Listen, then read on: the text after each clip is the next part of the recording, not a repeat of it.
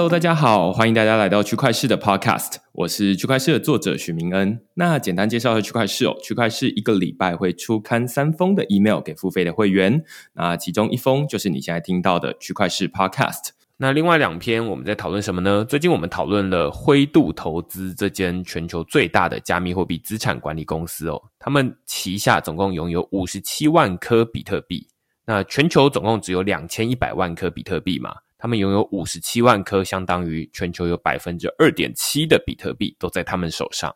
那这篇文章就在讨论说，诶，为什么灰度投资他们手上会有这么多的比特币？他们在做什么生意？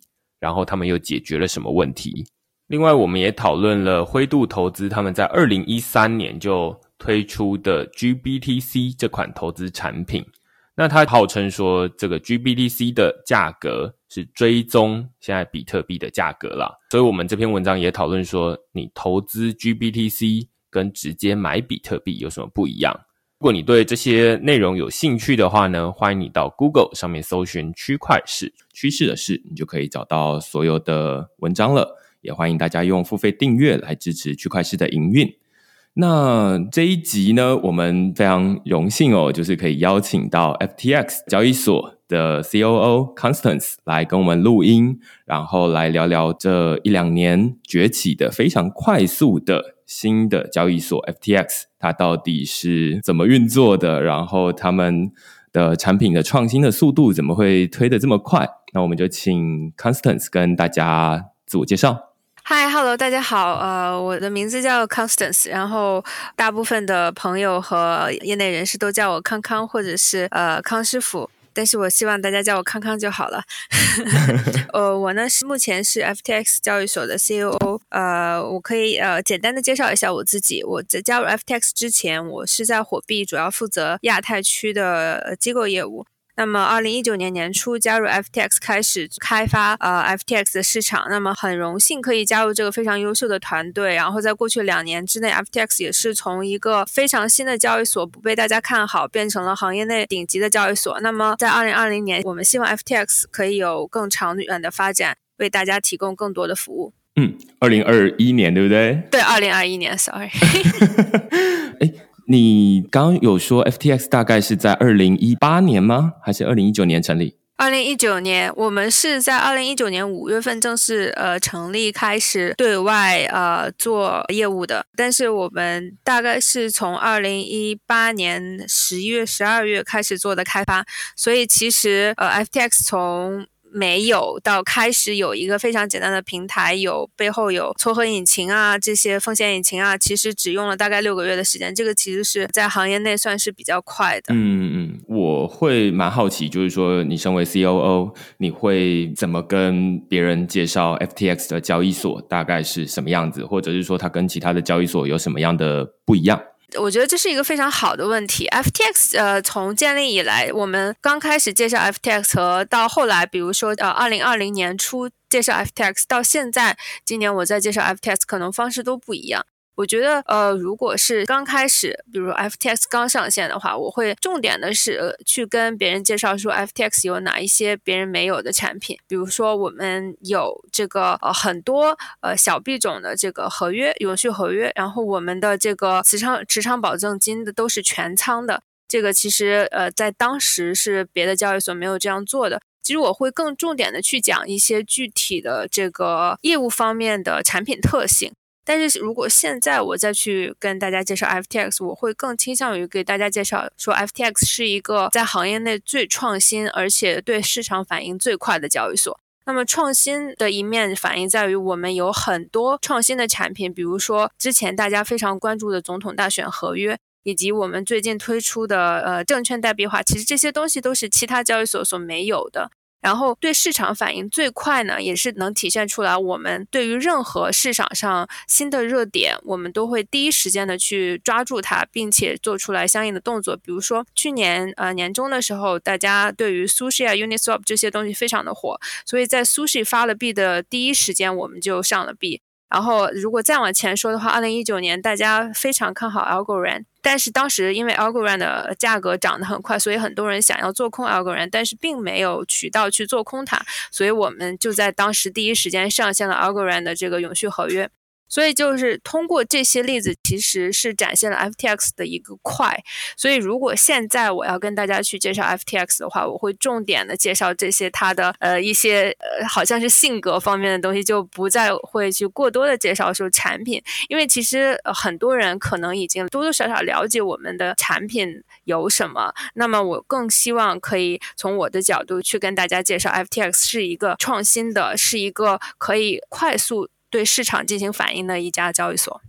对我自己对于 FTX 最有印象的，其实就是从最近的美国总统大选的预测市场开始哦。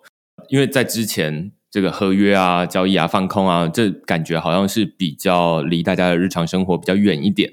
如果你本身有在投资虚拟货币的话，你可能才会觉得说啊，那有一点概念说。但是美国总统大选这个是全球新闻都在报道的事情，然后大家都在关注的事情，那所以大家就是会赌说，哎，川普会赢还是川普会输？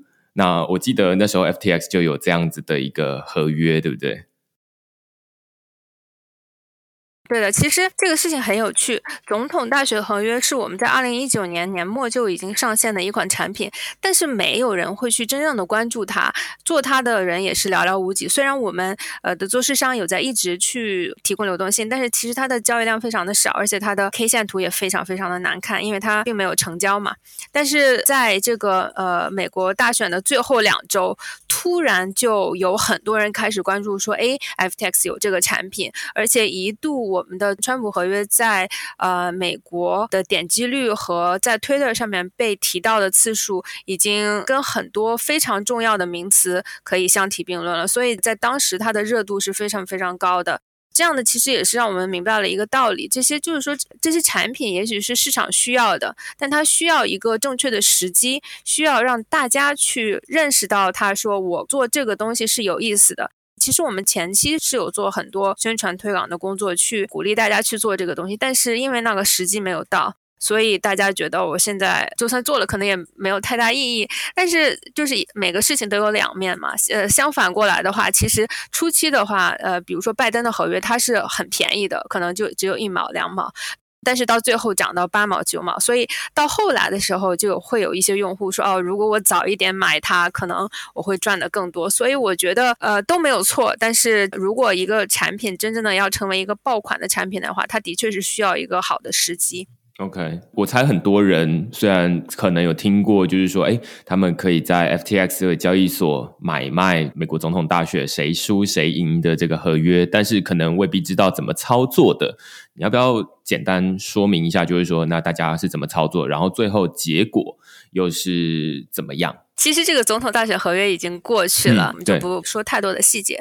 简单来说的话，就是你看好哪个总统，看好哪个人选，你就去买它，然后它会 expire 去一块。假如说呃它的几率越高，就是呃相当于是它的呃获胜几率是 hundred percent，那么它就是会是一块。如果它没有获选，那它 expire to 呃 zero。然后因为今年美国的这个大选的特殊性。其实到现在都没有一个官方的一个宣布的一个结果，所以呢，当时我们也是在第一时间推出了这个川普二月合约，叫 Trump Feb February 合约。那么就是说，如果到今年二月正式宣布的时候，呃，谁要入主白宫，那么宣布呃，川普如果还是入主白宫的话，那么这个合约就是到一；如果没有的话，它就到零。其实是给了用户更多的一个时间去思考和去选择，也是。我们根据现在这个市场环境所做出的一个调整，因为其实讲真的，呃，有多少大选是过了好几个月还没有出结果的呢？其实是很少。通常大家选举就是呃立马计票，然后应该几天，甚至是有一些是 digital 呃 voting 的话，可能马上就见分晓。对，所以这其实美国总统大选，当然今年是一个非常特别的一年啦，包含二零二零年哦。我记得好像这个你刚刚说的这个美国总统大选的合约，它可能会有一个叫 Trump Stay 跟 Trump Go，对不对？对，所以呢，呃，还是蛮有意思的。我简单说一下它的运作的方式啦，刚刚 Constant 已经有稍微介绍一下，就是说，如果最后的结果是川普赢的话，那 Trump Win 这个合约它的价格就会到一；那如果他输的话，这最后它就会到零。于是那个零跟一就有点像是他当选的几率，这是在投票之前。那大家就可以透过这个钱来去，有点像是赌，比如说啊，那他到底是赢还会输？那如果他零点七的话，那可能就是说大家用钱来赌，他有百分之七十的机会会当选。那当然，后来的结果就是应该是拜登获选。于是最近的拜登的这个拜登 win 或者是 Trump 输的这个合约，它基本上就已经贴近到零了。那当然还是有人会觉得说，可能会有一些意外的事件，就说啊，他可能最后川普还会留下来，所以还会 FTX 就另外再开了一个新的合约，然后再预测这件事情。那其实这个种预测市场，我们通常不会说这个叫赌盘啦。或许待会 Constance 可以稍微解释一下，就是说这个赌盘跟预测市场之间的差异哈。但是它其实可以预测美国总统大选，当然也就可以预测，例如说运动彩券，就是这一场 NBA 球赛，那是哪一队会赢，哪一队会输。那也可以预测明天的天气。之前好像看过有人预测以太坊上面的这个矿工手续费。下一秒，或者是接下来的一天，它会涨还是会跌？所以它基本上都是一个预测市场。只是大家也会很好奇，就是说这种预测市场是合法的吗？还是它是一个赌盘？它其实并不是一个赌盘。其实我们怎么去看这件事情呢？就是说它是呃一个概率性的事件。其实任何交易它都是概率性的事件。当我们在看。很多大 V 啊，或者是 KOL，他们在分析比特币或者是以太坊走势的时候，他们也会说：“哦，我觉得这个大概率会向上走，或者我觉得大概率会下跌。”没有人是 hundred percent 说，我今天告诉你比特币一定会涨到多少钱的。所以这个呃选举也是这样，在它真正是到它临近最后的两周的时候，没有人会非常肯定的说：“我觉得川普会走，或者是我觉得拜登会怎么样。”所以呢，我觉得这个其实就是一个概率性的事件。那么，Trump 他胜选的概率是多少？那么你要根据你自己去估算的概率。假如说你觉得他胜选的概率是百分之八十，那么你要放多少钱？你要加多少倍杠杆？你要自己去计算你的这个风险敞口大概是怎么样的。这个其实是合约提供给你的灵活性。但是，假如说你就只是赌盘，好，你压大压小，压多少钱，你是没有中间这个计算的过程。你只是闭眼，我觉得 Trump 可能会赢，那么我我压一百刀，你你给我赔率是十倍，那么如果赢了的话，呃，你就给我一千，这样的话，这个你中间是没有任何去计算的空间的。所以我觉得交易呢。其实很多时候，如果你去科学的操作、科学的进行的话，那它是交易。但是任何交易，你没有在科学的进行思考，甚至是没有计算自己的风险敞口，没有去做对冲的情况下，其实都是在赌。嗯嗯，所以有的人会觉得说，例如说在玩德州扑克，有人会觉得说这是在赌。那当然会玩德州扑克的专家，他就会跟你说，没有啊，我们都是超科学的在算这种几率的。对，其实我觉得交易还有扑克啊这些东西都是这样的。如果你真正的有一套自己的系统，像比如说一般的机构或者基金。他们会有自己的 algo，会有自己的这个计算风险的这个公式，他们会有演算法，对他们会有自己对冲的一一套原则。那么这个我觉得就是合理的交易。但是如果像很多散户，我觉得啊，我就是比特币，我就觉得今天晚上肯定会涨。这个其实也是在赌，那这个跟赌盘也是没有任何差别的。嗯嗯，对。那比较有趣的是说，我记得好像现在是没有这个总统大选，因为总统大选已经过了嘛。嗯。那但是现在 FTX 有上加一个是 Super Bowl 的合约，对不对？对的，Super Bowl 的这个合约是我们其实这周才刚刚上架的。这个也是因为 Super Bowl 每年是在美国最火的一个体育竞技项目。然后呢，让我们非常惊讶的是，不只是美国人他会关注 Super Bowl，全球的人他其实都会关注 Super Bowl。然后 Super Bowl 呢，它可能在亚洲的关注度并没有很高，但是其实在别的国家，就好像说是，呃，比如说我们亚洲人都很喜欢看 NBA，其他国家一些人他们还是蛮喜欢看 Super Bowl 的。我觉得可能是因为橄榄球这项运动在亚洲并没有非常受欢迎的原因吧。然后呢，其实 Super Bowl 的玩法也是跟这个 Trump 合约的玩法是一样的。如果哪一个 team 赢了，那么他的这个就是 expire 的时候就是一刀；那么输了的话就是零刀。那么如果没有 team 赢的话，那就是就是 aspire to 五毛。所以这个其实也是比较简单的。嗯，对，所以其实大家可以看得出来，就是只要是任何一个大家关注的事件，有足够高的关注度，有人会觉得说，哎，他会赢或会输，或者是会发生或不会发生，这其实都可以上架到一个交易所，然后上去做预测市场。我觉得可能在台湾，大家常在新闻听过的，可能是一个叫做未来事件交易所，那这个是由政治大学里面的一个机构所营运的吧？那，具体的情况我也不是很清楚，但是大家在总统大选的时候，总是就会说，哎，未来事件交易所开出来的预测是谁会赢，然后谁会输，几率分别是多少？我觉得情况蛮像的，嗯。所以这基本上就是在台湾的情况，但是在国际的情况，FTX 它的使用者来自于各个国家，那于是他们就要开一些国际上大家会特别关注的议题，让大家预测。我觉得这是一个很日常生活中的应用。如果你觉得比特币的风险很高，然后但是你对于这种运动，或者是其他的赛事是学有专精，就是有一些研究的话，或许诶，除了买运动彩券之外，其实这也是另外一种选择，就是用加密货币的方式可以来猜说，诶，它发生的几率高还低。然后如果你猜中的话，你当然就是可以拿到加密货币的回馈。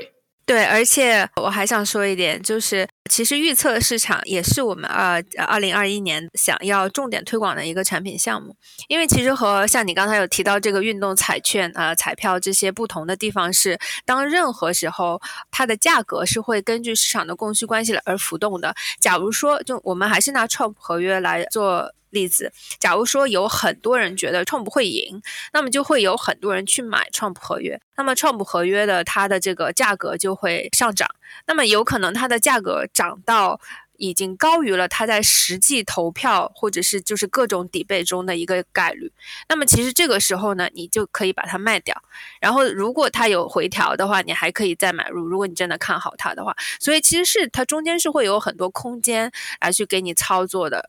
但是如果说我们只是去买运动彩券或者是彩票的话，你花比如说一百刀、一千刀，你买了之后你就不能做任何改变了。对，你就不能脱手了。对，对我觉得这很有趣。这跟就是我们传统的彩券，它就没有办法这么灵活。你说啊，那它未来会赢，那你可能下一秒你可能就觉得说它会输，你也赶快把它卖掉等等的。那这都是传统彩券不容易做到的事情。对的。那现在透过预测市场，你可以做非常多灵活的应用。另外一个，我觉得 FTX 最近推出很有代表性的是刚刚我们前面有提到的正代币化。你要不要简单介绍一下这个东西？对，其实这个是我们在市场上现在独有的一个，相当于是一个专利产品吧。呃，首先我们是把美国市场上最火的一些股票，把它变成了一个代币的形式来提供给我们的用户。然后呢，就是其他地区的用户，他也会说，哎，我我也想要，就是别的市场上的股票。所以呢，我们也上线了台湾的一些台积电呀。就是电子芯片啊这些的股票来去拓宽，就是呃产品线，然后让用户提供更多他们想要买的这个产品。那么这个证券代币它到底是怎么样的一个玩法呢？其实是我们背后是有呃依赖一家有这个牌照的德国的这个 broker 公司去做最后的买卖。它叫 CM Equity 嘛，对不对？对的，CM Equity。所以任何在 FTX 上面做这个证券代币化的买卖呢，其实都是合规的，就是大家不用担心说会不会因为不合规。会呃像其他交易所一样突然就被关掉，这样这个其实是不用担心的。而且因为 呃我们交易所呢一直以来大家都知道我们对于 KYC 的要求非常的严格，所以这次呃如果用户想要去做这个证券代币化的产品，他们也还要去跟 CM Equity 这边去提交一些 KYC 的材料，那么就是去确保我们在合规的范围内去做这个产品。那么也是最大程度上在保证平台可玩性，呃，有东西玩的前提下去给用户提供最大程度的资金安全保障。嗯，我觉得这个题目非常有趣的。我其实，在区块市的文章里面有写到这个题目，就是说，FTX 它在一开始就是上架一些美股的代币，那可能包含 Google 啊、Apple 啊、Tesla。那有很多人，基本上在台湾最近其实蛮多人去投资美股的。那在台湾，你要投资美股最简单的方式，可能最多人用的是两种管道，一个是 First Trade，另外一个是 eToro。那这基本上都是美国券商，那你把钱换成美金垫汇到那边去之后，然后你就是透过这些券商去买卖美国股票。那但是如果你跟我一样，就是我就觉得说，哎，这个整个流程感觉很麻烦，就跟很多人会觉得开一家交易所的账户很麻烦一样。哦，我是觉得开这种 传统券商的账户很麻烦。那有没有一种方法可以让我在 crypto 交易所，就是这种加密货币交易所里面，就可以买到传统的金融商品呢？其实是有的，那就是 FTX 他们就在应该就是这最近这三个月吧，就是推出了这样子的美股代币。那美股代币他们一开始是可以让大家买得到美国的股票，你只要 FTX 交易所的账户就可以了。那你当然就是透过美金，就是例如说 USDC 或者是 GUSD 或者是什么 PAX 这种美金稳定币来购买美股代币。那这个美股代币它是怎么发行的呢？我在文章里面也有介绍到，就是说他们是透过一间德国的刚提到 CM Equity 这间公司，他们在做存托凭证。那他们基本上就是去美国股市上面买了一些股票下来，然后发行相应的存托凭证，有点像是稳定币这样，就是一比一啦。我有一张股票，我就发行一张存托凭证。那接下来再透过另外一间公司进行这个存托凭证的代币化，然后再把它发行到 FTX 这个交易所上面来。那基本上大家在 FTX 上面买的这个，例如说 Tesla 的股票代币，它其实只是透过 FTX 这个交易界面。来买到存托凭证，但是你实际上交易的对象可能还是 CM Equity 这间公司。我不知道这样子说，Constance 有没有觉得有问题，还是你觉得就是这样？呃，这个是没有问题的。OK OK OK，对，那基本上就是透过这样子的方式，让大家来参与美国股市。因为我自己的最大的困难啦，就是我一直都没有。我虽然买了一些加密货币，但是我一直都没有台股的账户哦。那于是大家最近都在看说啊，台积电一直涨价嘛，那就会想要说，哎，那你有没有买到台积电？那我一直都觉得说，啊，那开户好麻烦呢，我还要临柜还是什么的。甚至这个台股你要去开户的时候，你可能在交易的时候，它还有最小的这个单位限制嘛。那如果你不满一张还是什么的话，那就算是零股交易。那甚至它还有一些交易的时间，早上几点到下午几点，那就是收盘又开盘。但是如果 FTX 它把这个证券代币化了之后，现在的市场它就会变成是它是二十四小时、三百六十五天全年无休的在那边交易。那所以你随时都可以看到股票它在涨跌，那当然也就没有什么零股交易的限制，也没有什么交易手续费很高。就是例如说，大家都会说零股交易的话，你可能就要买到多少的金额以上，才不会让那个交易手续费吃掉你的一大部分，就是占你的交易金额的很大比例嘛。那在这边，你基本上有点像是你在买比特币，很少人是直接买一颗比特币，比特币一颗这么贵，对，所以大家都是买零点零零零几颗。那台积电大家也知道蛮贵的嘛，那所以你也可以用同样的方式来把这个股票代币化，然后变成是零点零零零几颗台积电，然后透过这样子去进行交易，那它就可以让熟悉 crypto 的人也可以进入到传统金融市场。那对我这样的人就蛮有好处的。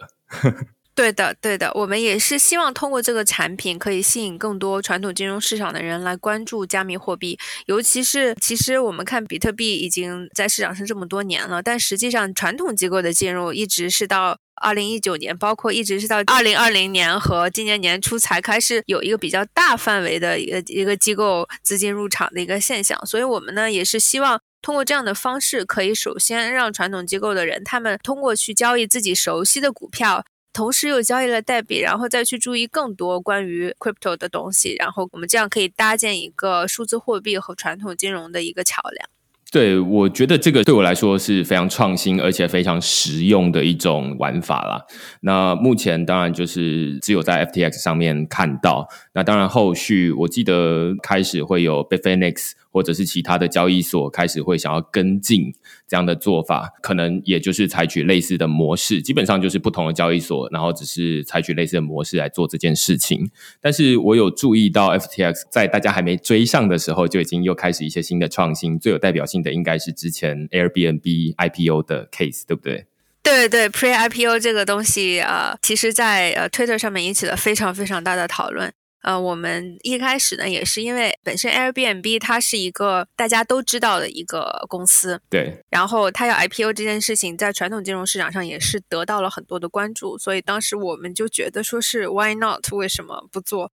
然后呃，我们的这个 Pre IPO 的 Token 呢，就也是得到了非常多的关注。其实这让我们觉得说，哎，这个产品它的可玩性和它的关注度都还蛮高的。那么我们之后要不要继续去推出别的公司和股票的 Pre IPO 呢？这个其实是也是我们在计划中的一件事情。对，我是写了一篇文章，大家如果最近有看文章的话，就都会看到我在讨论 FTX 的产品创新哈。那其中一个就是因为 Airbnb 这这间公司的股票，它是在纳斯达克要 IPO 嘛，在之前呃二零二零年的十二月的时候，那 FTX 就是在提早在 Airbnb IPO 之前，就是 Pre IPO。的时候，他就已经先上架了这个 Airbnb 的 Pre IPO 代币，可以让大家直接在这个 FTX 上面，比 IPO 的投资人更早大概一两天的时间。开始交易 Airbnb 的股票，那当然就是 IPO 的时候，大家都会预测说啊，那它 IPO 之后就会马上上涨多少嘛？嗯，那于是，在 FTX 上面就等于又变成了一个预测市场。对的，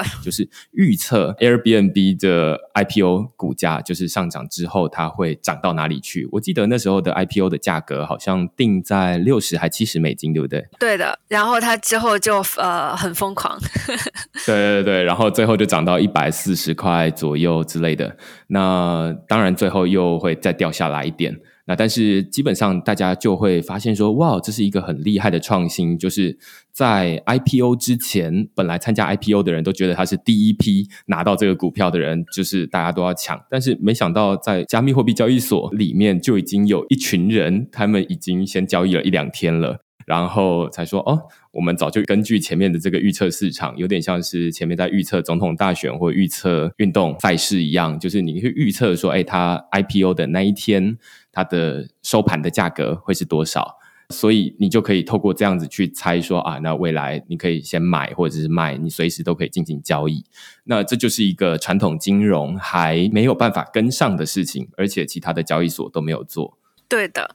我觉得这种玩法其实是一个是像你刚才说的，可能大家想不到可以这么玩。那么如果我们可以想到的话。啊，我们把这个产品做出来，那么大家就会觉得说，哦，原来还可以这样。这个其实就是我们在不管是什么产品，它都会有这样的需求，就是你要发现你的用户需要什么，但他不知道什么，然后你把这些东西放在他的面前，他就会意识到，哦，原来这个东西是我需要的。对。但是如果你永远都不告诉他，他可能就 somehow 觉得说，嗯，可能缺点什么，比如说 为什么只有 IPO 的人可以玩，那么我不能玩？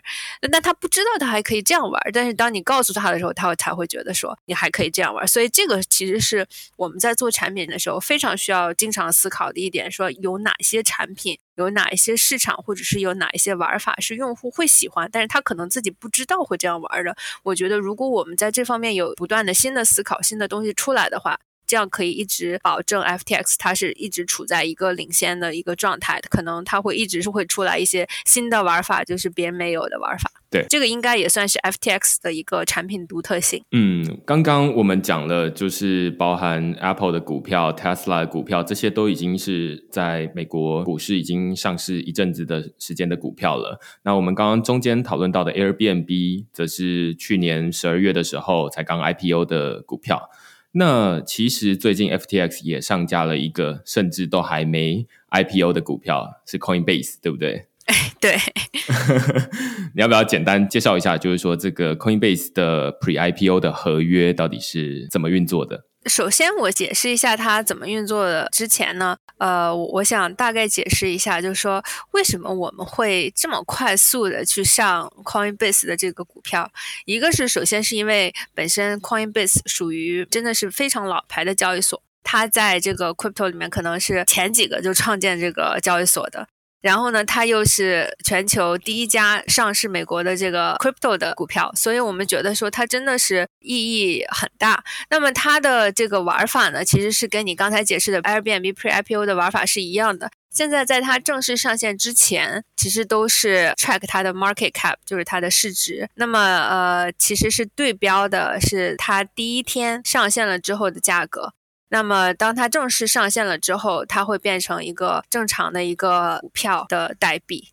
所以，其实现在呢，大家如果去玩 Coinbase Pre IPO 的这个 token 的话，它其实还是像一个你刚才说的，像一个 prediction 嘛，预测市场一样。嗯嗯嗯，对，我觉得这个就是大家可以从刚刚的循序渐进看得出来，就是说，哎，从本来已经有的到才刚刚要上架的，可以领先它几天。现在 Coinbase 甚至都还没有说，哎，我们到底什么时候要 IPO，然后甚至也不知道说它的 IPO 的价格。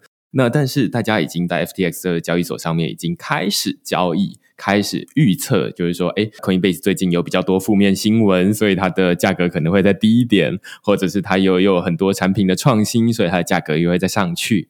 这是一个非常有趣的预测市场。对的，没错，我觉得你解释的非常的到位。对，所以这基本上我们就可以从刚刚前面的总统大选，然后一直到证券代币化，你就可以看到，就是说 FTX 它从头到尾，从他们推出产品一直到现在，都是有一些很特别的地方的啦。只是我不知道在这个推出产品的流程里面。你们有没有什么，例如说你推出总统大选跟推出这个证券代币化，他们之间有没有什么共通的特性？那如果有这些特性的话，那下一个推出来的产品，因为你刚刚前面有提到，就是说预测市场可能是你们二零二一年会特别关注的一个重点嘛？那还有什么样的预测市场，你们会觉得说是接下来值得关注的，推出来给大家玩的东西？呃，先回答你第一个问题，其实就是不管是预测市场也好，还是这个证券代币化这些产品，其实我们在做产品思考的时候，我们会思考的一个问题就是说，这个东西在 crypto 里面有没有？这个东西它可不可以玩？那这个东西可不可以合规的玩？可不可以为用户提供更多的交易选择，去优化市场整体的 trading efficiency，叫这个交易有效性？所以这个是这些产品的共性。如果我们看预测市场和这个代币化证券，它其实都是市场上没有的。那么我们觉得说，我们可以把它合理的做出来，做成一个产品，可以让用户去合理的玩。那么这个其实我们觉得这就是一个值得上的产品。那么可能在初期，比如说在总统合约二零一九年年底刚上线的时候，并没有人去关注。那么可能并不代表说它没有市场。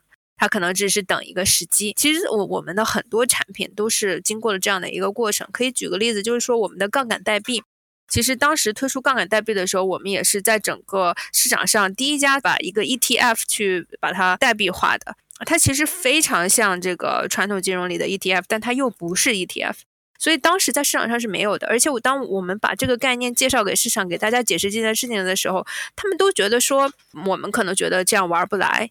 但到后来慢慢时间久了之后，就会越来越多的人发现说，哎，这个东西的可玩性是很高的，于是就会有很多的人来效仿，然后很多的交易所去上线我们的这个杠杆代币。所以其实这个是我们在做产品的时候。最主要做的一个产品思考，去决定哪一些产品是我们要上的。那么，呃，这个你刚才提到的说他们有什么共性呢？我觉得他们的共性就是说这些东西市场上没有，也可能传统金融市场上有，也可能传统金融市场上也没有。那么我们觉得这个东西可以有，我们就会尽我们的能力去设计它。第二个问题是说，我们二零二一年有哪一些新的产品计划和发展方向？其实。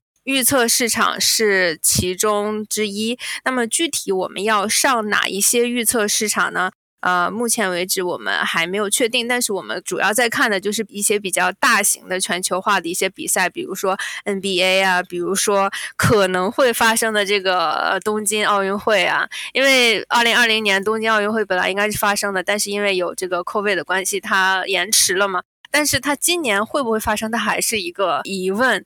假如说它发生了，那么奥运会之中的哪一些项目是大家关注度比较高，我们可以出来的？还有包括其实前段时间在推特上呼声特别高，就是他们去看拳击。那，我个人平时没有看拳击，所以我对于一些拳击选手的名字我并不是非常了解。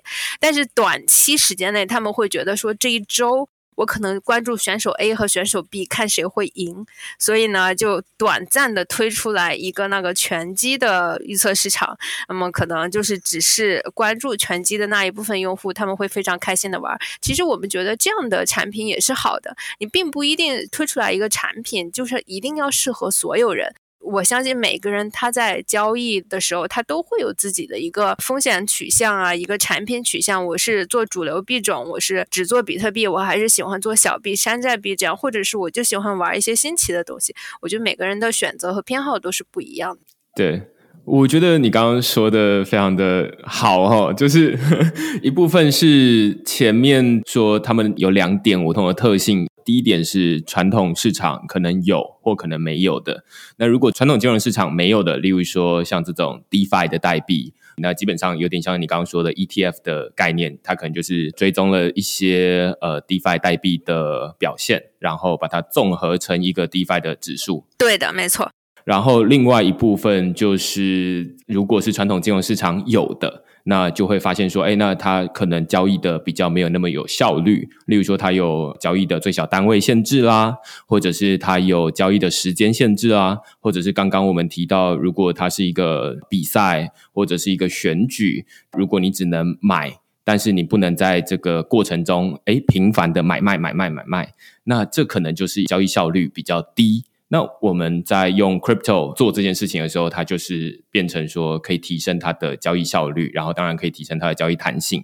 另外，最后一个我觉得很有趣的是，你刚刚有提到，包含是奥运它的比赛，这肯定是全球。众所瞩目的，就是虽然它在二零二一年才要举办，但是它就叫做二零二一年的二零二零奥运。对，我觉得它它那个名称很有趣。那但是你也可以上架一些刚刚提到拳击比赛。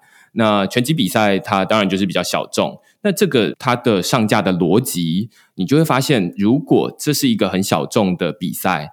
传统的卖运动彩券的厂商，他大概就不太有机会去做这件事情，因为他要铺上去的成本非常高，然后结果最后只有没有多少人来用，那这个就会不太适合。所以换句话说，传统的这些运动彩券的市场，它比较适合走大众的逻辑，而不适合走小众的逻辑。它只能走 mass markets，它不能走 niche markets。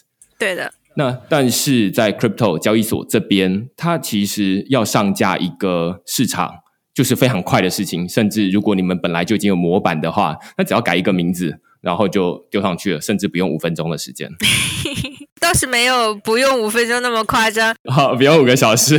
对对，但是你讲的逻辑是没有错的。对对对，所以基本上就是它可以很快的去上架很多的东西。换句话说，如果你说传统的这些金融市场，它有点像是一艘航空母舰，他要转个方向是非常困难的。他要先确保说那里真的有一件很重要的事情值得我转方向过去，那个成本、那个决策流程都是非常长的。但是加密货币交易所。它其实有点像是一个小船啊，我随时就是看到那边有一些机会，我就马上转个弯开过去，然后看看，哎，如果没有什么样的机会的话，那顶多就是那再转回来就好了。那所以它的灵活性是非常高的，对的。那这就可以切分出一个非常独特的市场，就是对应到你前面提到，就是说。FTX 看的是一个传统金融市场可能有，但是它的效率没有做的那么好的地方，然后我们用 Crypto 来改善它的效率。这其实我觉得啊，就是区块链的一个最大的优势，就是它可以，例如说你在跨国转账的时候，你就不需要走 SWIFT，不需要走 SCH。你可以透过区块链几分钟或者是几秒钟的时间，它就可以及时到账了。那这都是改善传统金融的效率。只是我们把这个东西用在其他不同的产业，大家比较熟悉的这种运动啊、选举啊，或者是其他的。对的，我非常认同。那我另外一部分还想要问的是，说除了产品创新之外，关于 FTX 其实有推出自己的平台币 FTT。对的。我觉得很多人可能会很好奇，就是说，哎，好像是从二零一七年币安交易所他们推出自己的币安币这个平台币之后，大家就开始想说，哎，交易所是不是要推出自己的平台币？于是后来的 OKEX 或者是火币等等，他们都有推出自己的平台币。那在二零一九年出现的 FTX 交易所，其实那时候也同时上线了自己的 FTT 的代币。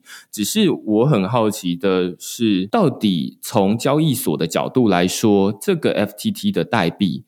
对于交易所的意义在哪里？它上涨对你们来说的意义是什么？它下跌对你们来说的意义是什么？另外一个角度来说，就是如果从投资者，因为这个 FTT 是给投资者买卖的嘛，那对投资者来说，他买了 FTT 之后，它上涨，你们又会怎么解释说，哎，这个是他们对于这个信心的提升啦，或者是什么的？那它下跌又代表什么意义？其实这个事情。对于投资者的意义，其实远远高于对于我们的意义。那么，FTX 为什么会发这个平台币呢？其实，呃，我们可以看到，在我们就不说数字货币，我们说整个区块链行业里，它可能不仅仅是数字货币这一方面，它还会有很多别的一些项目。那么，真正现在已经落地并且有稳定收入、有肉眼看得到的这个呃 revenue stream 的话，其实还是交易所。很多区块链的项目，它其实都是一直在强调，我会 launch 我的 mainnet，我会什么时候落地，我会有多少的用户，它其实到最后都是感觉并没有那么真实，所以可能有很多人他还没有 launch mainnet，他的钱就花光了。然后就不做了，或者是呃用户不多，就算想做落地也做不好。所以呢，其实交易所是在整个区块链里面是最适合发币的一个行业。那么首先这个前提是这个交易所你是一个真正的在做交易所的，而不是你要割一波用户你就走了的这种操作。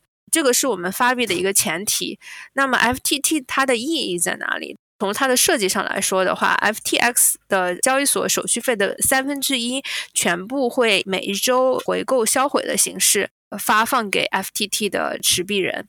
那么这个其实很像我们在传统金融市场上，你拿着股票，然后每个月或者是每个季度你去收这个红利、收这个 dividend 概念是一样的。只不过作为一个 token，我们更常用的模式是 buy and burn。所以，我们呃，FTX 交易所每一周会把我们当周交易手续费的三分之一拿来去做 FTT 的 buy and burn。那么最近几周，首先因为市场比较活跃，行情比较好，所以 FTX 整体的交易量也非常的多。我们每一周回购的这个 FTT 的总额都是超过一百万美金的。所以有一些更加聪明的用户，他会就是再往前走一步去做自己的分析。那么，既然 FTX 这个交易所已经把这个逻辑说的这么明白了，三分之一的手续费拿来去做 buy and burn，而且 buy and burn 这个东西是全部上链有记录的，那么我可以根据 FTX 的每一周 buy and burn FTT 的数量或者是金额来去反推 FTX 在这一周或者这一个月它的 revenue 是多高，然后再去对比一下它的这个 volume，就可以有一个非常清晰的判断 FTX 交易所的交易量是不是真实的交易量。所以呢，我觉得这个也是我们用心做交易所的一个，相当于是一个证明吧，就是代表说，首先我们所有的交易量是真实的；第二，我们会履行承诺，每一周对 FTT 进行回购和销毁，而且全部的东西都是上链的。这个对于持币人的好处就是说呢，当 FTX 它的这个交易所成长，我们有更多的用户，我们有更高的交易量，我们有更高的交易手续费的时候，我们 buy and burn 的这个。规模也会增加，那么它这个其实是对 FTT 价格的一种，我不能说是保证，但它至少是一种支撑。那么 FTT 最终的价格其实是取决于这个市场的供需。那么如果有更多的人看好 FTT，甚至是 FTX 而去买 FTT，那它的价格才会真正的有一个上涨。所以呢，我觉得 FTT 它这个代币的意义对于持币人来说是远远高于我们交易所的。总结一下刚才说了这么多，首先我们觉得交易所，因为它是一个落地的，它有稳定收入的一个业务范畴，所以它是非常适合发币的。那么我们希望把我们三分之一的收入拿来跟我们的这个 FTT 持币人来分享，也希望跟他们一起共同成长，这个是我们做出的一个态度。然后第三点呢，就是说我们希望 FTT 可以在 FTX 整个交易所生态中起到一个中心的一个作用。也就是说，现在呃我们给了 FTT 的持币人手续费折扣，呃现在去做 FTT 的质押的话，还会得到更多的返佣，然后有更多的，比如说一些投票的时候，你会有更多的票数，然后呃有更多参加 FTX 的这个活动的一些优惠政策，包括还会有一些。比如说，有的时候我们会有一些别的 token 的 airdrop，那么如果你有做这个 FTT 的质押，你可能会拿到比别人多几个 percent 的这个 airdrop。所以它这个其实都是融合在一起的。我们希望给予 FTT 更多的应用场景，希望 FTT 的持币人他不仅仅是拿着币，而且最重要一点就是 FTT 可以在 FTX 交易所做这个呃保证金。那么其实我们看别的交易所，不管是币啊还是火币 OK 也好。呃，你拿着他的币是可以有手续费减免的，但是你不能用他的币做保证金，所以呢，币就是躺在那儿。但是在 FTX，你除了可以呃减手续费，你还可以质押，你还可以。获得更多的收益，你还可以把它用来做交易保证金。那么，其实当这个 FTT 币价上涨的时候，你的保证金也会增多。嗯，它币价下跌的时候，你的保证金会相应的减少。但是，你这部分资金是永远都是利用起来的，不会让这部分资金是闲在那里的。所以，我觉得这个是我们希望给予 FTT 投资人和持币人最多的利好，把我们整个生态中可以用到的好的地方。都给持币人，嗯，想要给他们提供这些不同的选择、不同的玩法。对，所以你刚刚把这整个代币经济讲的蛮清楚的哈。其实我也完全同意，就是说交易所在这整个区块链或者是加密货币的行业里面，算是一个最有稳定收入的角色啦。那例如说，最近这个币价一直上涨，那于是大家都会去交易所里面买卖加密货币嘛。然后交易所它可能就会抽平均市场的行情价，大概是零点一 percent，就是千分之一。于是每一间交易所还会根据他们的情况不同，会给予不同的折扣。例如说，FTX 它可能就会说啊，那你持有一定的 FTT 的代币，那你就可以再折扣多少。可能就会到万分之一，或者是万分之二到万分之五等等的，所以这基本上大家可以听得出来，FTT 它有点像是，我就是说有点哦，有点像是股票，就是 FTX 它的股票，但是它又跟股票很不一样的是，举例说，你持有这个 Apple 的股票，你没有办法拿 Apple 的股票拿去门市跟他说我要换一只 iPhone。他不会换给你的，即便你是 Apple 的大股东，他也不会换给你。就是说啊，那你只能在证券交易所里面，或者是透过券商去买卖。换句话说，它只有投资的用途，但是它没有实际的实用性。但是刚刚 Constance 在这边提到，就是说，它除了可以，例如说手续费减免啦，或者是拿来作为这个 FTX 的一些共同治理的代币权益之外，它的价格或者是它的用途。还有非常多，例如说，你就可以领到一些空投的代币啦。或者是你持有的这代币，它的价格之所以会涨，可能是因为 FTX 它最近的营收比较多，所以三分之一的钱就拿来买这个 FTT 的代币。那买回然后销毁，就会造成这个市场的供给变少嘛。然后当市场的需求固定的时候，它的价格就会上升。所以最近的 FTT 的代币，我记得好像是一下子从五六块美金，然后一次涨到九块、十块等等的。那你就可以看到，就是说，这可能一部分是来自于回购，就是 FTX 它从它的收入里面去提拨三分之一的钱去回购；另外一部分有可能是投资人觉得说啊，那我看好这个平台，所以我去买了一些 FTT 来作为投资。那于是它涨了，那你基本上就是有获得一些好处。所以我会说，这个代币它跟股票有点像，它也会分红，那只是它的分红的模式。不是说啊，我直接分多少的股利给你，而是我直接把这些收入直接拿去市场上买回，然后销毁，那就导致这个价格上升。那这其实逻辑是一样的。最后，大家持有这代币的人，你都可以获得一些经济上的诱因。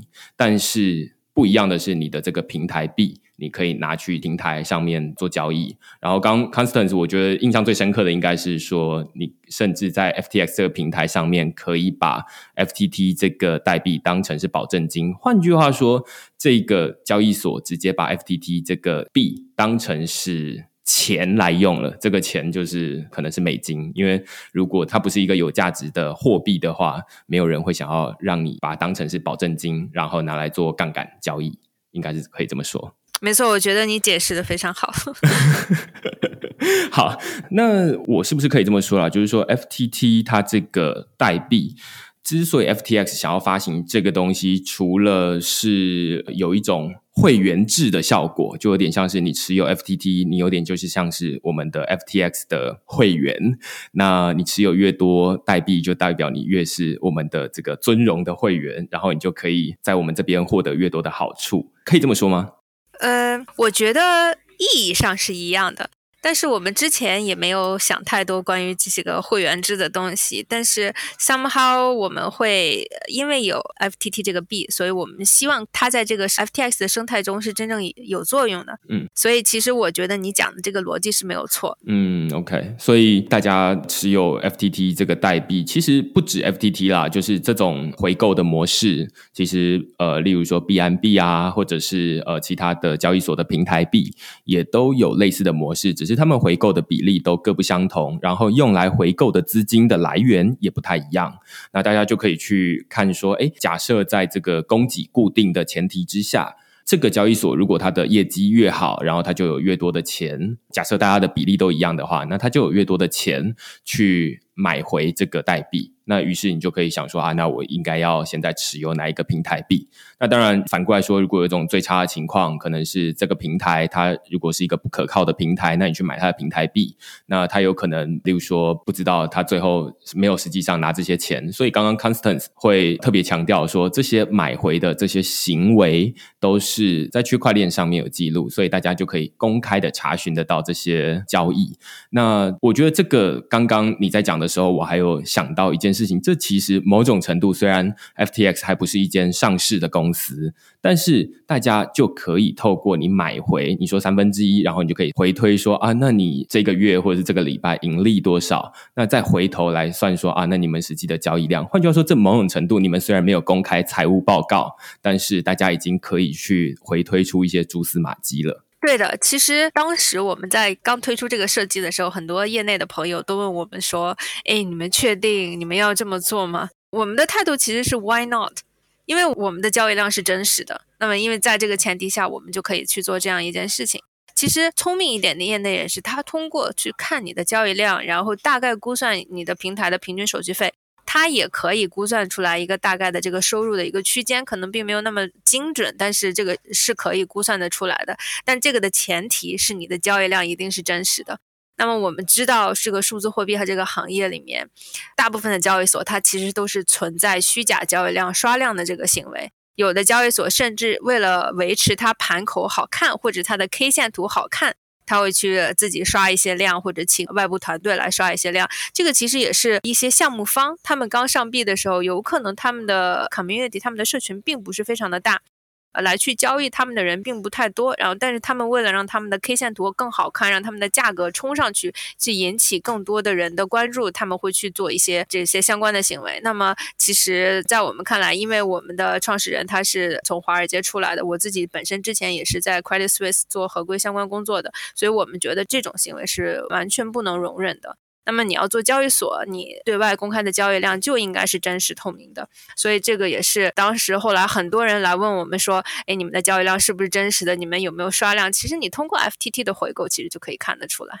嗯嗯，对，那当然他们也可以假设他是要做假的交易量，那就会变成说，那你做假的交易量，大家也可以从哎你回购的金额，那你回购的金额如果跟这个对不上的话，那就会知道说啊，那你其实是造假的交易量。那如果对得上的话，那他实际上没有这些交易量，那可能就是他自己要从自掏腰包补贴这些钱出来哦。对他可能又需要请外部的团队来刷量，然后又需要自掏腰包来补这个，这就很伤。对，所以。很多交易所它不一定会这样做。嗯，对，所以这基本上就是一个机制啊。当然，你没有办法说啊，百分之百的杜绝一切可能说啊，他不会刷量，有可能他就是真的钱很多，然后他去刷这个东西。但是在实际上的日常营运，大家会觉得说，其实没有必要这么做，就是赔了夫人又折兵这样子。嗯，对的。好啊，那其实我觉得今天还有很多问题，包含这个去中心化交易所啊，或者是其他的在 DeFi 上面的布局，都还没有问到啦。但是我觉得已经超过一个小时的时间了。对，我觉得我们今天聊的大部分是 FTX 相关的。如果听众感兴趣的话，我们可以再找一个时间。专门聊这个 DeFi 相关的，去聊一下呃去中心化这个话题。我觉得其实去中心化这一块是目前在这个区块链行业里面可以有长足发展的一个领域。对，因为我自己之所以会想要找 FTX 来呃录音，最主要的原因是，除了他们最近推出了很多创新的产品之外，他们在 DeFi 的这个市场上面也相当的活跃哦。那大家就会很好奇，就是说，哎，那一间交易所到底该怎么投资？DeFi 这个市场，那怎么从这个 DeFi 市场里面去布局？那这都是大家不太有经验的。那于是我就想说，哎，那可以找这个有经验，然后他们可能虽然不大概是不会说这个是布局的很成功，也不会说很完全，因为毕竟 DeFi 还是在一个很前期、很早期的发展的阶段啦。但是你可以看从别人的经验中，可以看到别人怎么玩的。那这个可能我们就要下一集再来讨论这件事情。好啊，好啊。也预告，其实他们也有自己的这个去中心化交易所，然后也有投资很多不同的 DeFi 的项目。那我们就可以到时候再聊这样子。其实我觉得跟你聊得很开心，我自己也是呃上过很多的 Podcast，并不一定每一个 Podcast 都可以有一来一回这样的沟通。我觉得。今天呃非常高兴可以参加这个 podcast，因为明恩你的这个水平也是非常够的，所以你你是懂这些交易产品和金融产品的，而且你也懂交易所，所以我觉得这个聊天是一个很开心的聊天。对，那你有没有什么就是觉得想要补充？例如说台湾用户最近对 FTX 有什么常见的问题？嗯，我想说的一点是，其实我们一直以来都非常注重台湾市场，台湾也是呃少数几个我们在初期就花了比较多的时间和精力去开发的一个市场。那么我们也是希望台湾的用户可以不断的给我们去反馈一些呃意见啊，包括对产品的喜好、产品的需求，因为我们知道台湾的用户们其实是相对来说比较专业的，然后他们会有自己的一些想法。我们还是希望可以有更多的台湾的用户去试用 FTX，然后告诉我们你们想要什么，这样我们可以知道呃朝哪个方向去做。嗯嗯，那要怎么联系到你们？然后另外一部分你也可以随时征才。我们有一个中文的 Telegram 社群，叫 FTX 中文官方社群，大家可以加入。然后我们的 FTX 台湾呃社群也是有的，还有一个呃 Line 的社群。这个大家可以在 Telegram 上面搜索 FTX 台湾，呃，应该它就会有出来了。嗯，然后呢，征才方面呢，其实我们一直都是有在想要招呃优秀的人才，所以如果有任何小伙伴啊，对于加入 FTX 有兴趣的话，那么都可以来找到我们这里。OK，好，那今天还有什么想讲但是没有讲到的主题吗？其实我觉得今天的聊天很开心，呃，有聊到很多非常深入的东西。其实很少有人会这么去深入的来跟我去探讨这个预测市场，所以我觉得今天还是蛮开心的一次经历。谢谢，谢谢。那今天就非常感谢 Constance 来跟我们录音啦。我自己其实也聊得非常开心，就是很难得可以直接跟推出很创新产品，然后我觉得蛮厉害的交易所负责人来做沟通这样子。那如果你喜欢我们这集讨论的话呢，也欢迎你在 Apple Podcast 底下给我们评分。那如果你想要支持区块市的话，也欢迎你到 Google 上面搜寻区块市趋势的事，你就可以用付费订阅来支持我们的营运。那就下个礼拜再见喽，拜拜，拜拜。